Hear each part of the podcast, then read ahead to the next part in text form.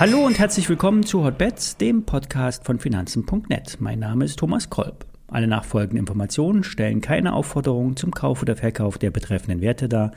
Bei den besprochenen Wertpapieren handelt es sich um sehr volatile Anlagemöglichkeiten mit hohem Risiko. Dies ist wie immer keine Anlageberatung und ihr handelt auf eigenes Risiko. Die Sendung wird unterstützt von BNP Paribas Zertifikate, einem der führenden und vielfach ausgezeichneten Zertifikate und Hebelprodukteanbieter im deutschen Markt. Die Woche geht zu Ende und es gibt Argumente für die Bullen und für die Bären. Die hohen Inflationserwartungen wurden bestätigt. 7,9 Prozent in den USA. Russland stoppt zudem alle Kali-Exporte und will damit die Preise für Nahrungsmittel nach oben treiben. Weltweit. Inflation wird als Waffe eingesetzt. Der Westen bringt Inflation nach Russland indem er die Banken von den Geldströmen abschneidet und somit den Rubel entwertet. Und der Osten schlägt nun zurück. Eins scheint klar, die wirtschaftlichen Beziehungen mit Russland sind für die nächsten zehn Jahre ruiniert. Außer Putin wird gestürzt und alles wird ungeschehen gemacht. Dieses Szenario hat allerdings eine geringe Wahrscheinlichkeit. Kommen wir zu den positiven Argumenten. Der Abverkauf wurde gestoppt. Es gibt auf den kleineren Zeitebenen höhere Lows, ein Zeichen für ein Ende des Sell-Offs. Die 1000 Punkte Erholung im DAX hat gezeigt, welcher Power im Markt steckt. Das Sentiment ist relativ negativ, das heißt die Erwartungen an den Markt sind nicht zu hoch. Aus Sichtweise der Saisonalität kommen wir ab Mitte März in ansteigende Gewässer. Statistisch gesehen kommt im Frühjahr eine Erholung. Wenn wir also irgendeine Zwischenlösung für das Kriegsgeschehen bekommen, dann kann der DAX wieder höher stehen. Insgesamt sind die europäischen Indizes viel stärker gefallen als der S&P 500 oder auch die Nasdaq. In den USA bilden sich bereits in den Charts Bodenformationen aus und die Indikatoren drehen zudem in den Bereich der Kaufsignale. Fazit, es kann nach oben gehen. Nicht auf die alten Hochs, doch bis auf das Ausbruchsniveau von 14.800 DAX-Punkten kann es schon gehen. Kommen wir zu den Einzelaktien. Morphosis. Die Biotech-Firma aus München schreibt 200 Millionen Euro ab und trotzdem steigt die Aktie. Kommen wir zu den Einzelheiten. Vorab ein Hinweis, ich bin bei der Morphosis selbst investiert und habe daher einen gewissen Interessenskonflikt. Es geht mal wieder um die Übernahme der Firma Constellation Pharma. Die Pharmafirma wurde für stattliche 1,7 Milliarden Dollar von Morphosis übernommen. Im Gegenzug gab es damals ein Portfolio mit Medikamenten, die sich in der Forschung befinden. Nun will sich Morphosis nur noch auf die bereits fortgeschrittenen Projekte aus der Medikamentenpipeline von Constellation äh, konzentrieren. Hintergrund sind liquiditätsschonende Maßnahmen.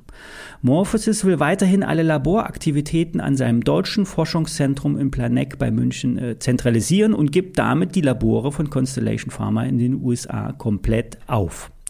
Die Abschreibung ist nicht zahlungswirksam, trotzdem wird die Bilanz das abgelaufene Geschäftsjahr belasten. Der Deal, der war von Anfang an umstritten. Die übernommene Firma war eigentlich pleite, hatte aber auch noch Altschulden bei Morphosis und die wurden verrechnet. Dazu sind Mittel über ein Finanzkonstrukt mit dem US-Pharma-Finanzunternehmen Royalty Pharma gelaufen. Gezahlt wurde das mit Aktien und mit der Abgabe von zukünftigen Erlösen aus einem Medikament.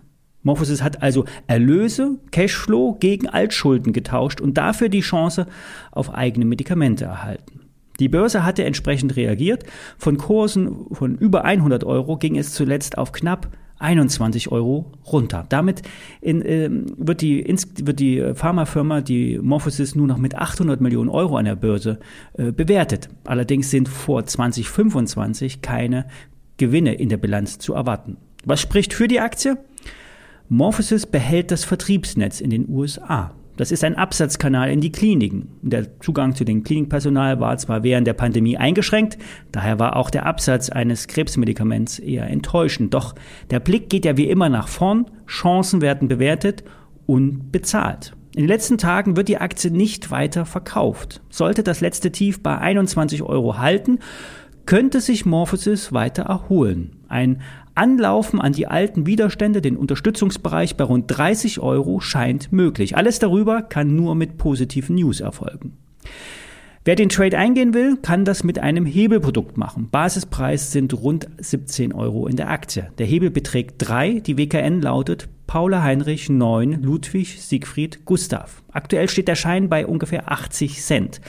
Das Produkt ist heute bereits 20 Prozent im Plus. Allerdings kann die Aktie, wie gesagt, noch deutlich höher steigen. Bei Kursen unter 21 Euro in der Aktie muss die Reißleine gezogen werden.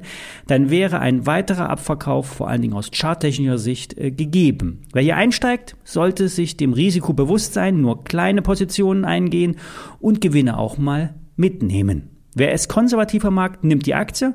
Auch hier gilt, unter 21 Euro gibt es Abgabedruck. Nach oben locken die 30 Euro. An die alten Höchstkurse von 150 Euro solltet ihr nicht glauben. Schnelle 20, 30 Prozent sind möglich. Schnell rein, schnell raus. Wir befinden uns in einem Trading-Markt und jeder Tag bietet neue Chancen. Ja, soweit dieses für diese Woche. Wir hören uns am Montag wieder. Ich wünsche euch ein schönes Wochenende.